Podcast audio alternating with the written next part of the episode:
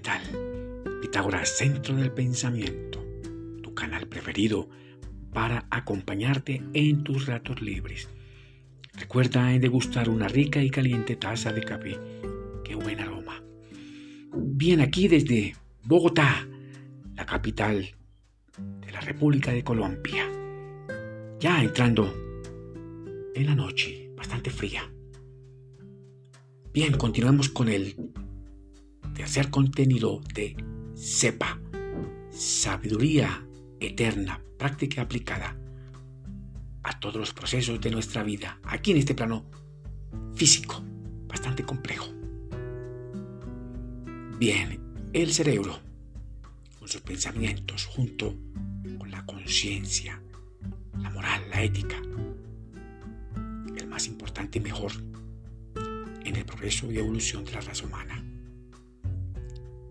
Permiten conocer mejor la naturaleza y el funcionamiento de las cosas diseñadas por el Creador eterno y perfecto.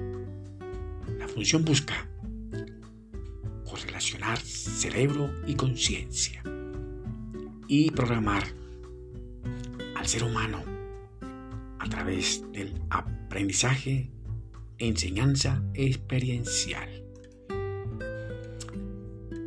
Reprogramar el cerebro, o sea, pensar más inteligentemente poder transformar esas viejas creencias tontas, inútiles, por mejores.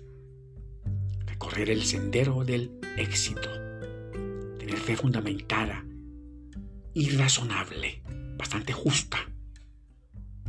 Ser perseverante, tener valor para tomar decisiones acertadas. Liberarse, ser libre y también ser agradable.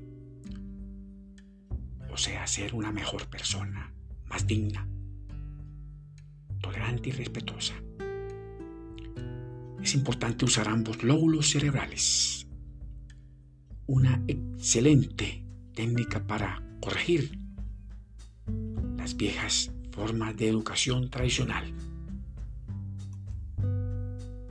Generar pensamientos poderosos y mágicos para construir poderosas imágenes, manifestándolas al mundo exterior tangible, proporcionando recursos adecuados para una mejor convivencia personal, espiritual, también en el colectivo cultural.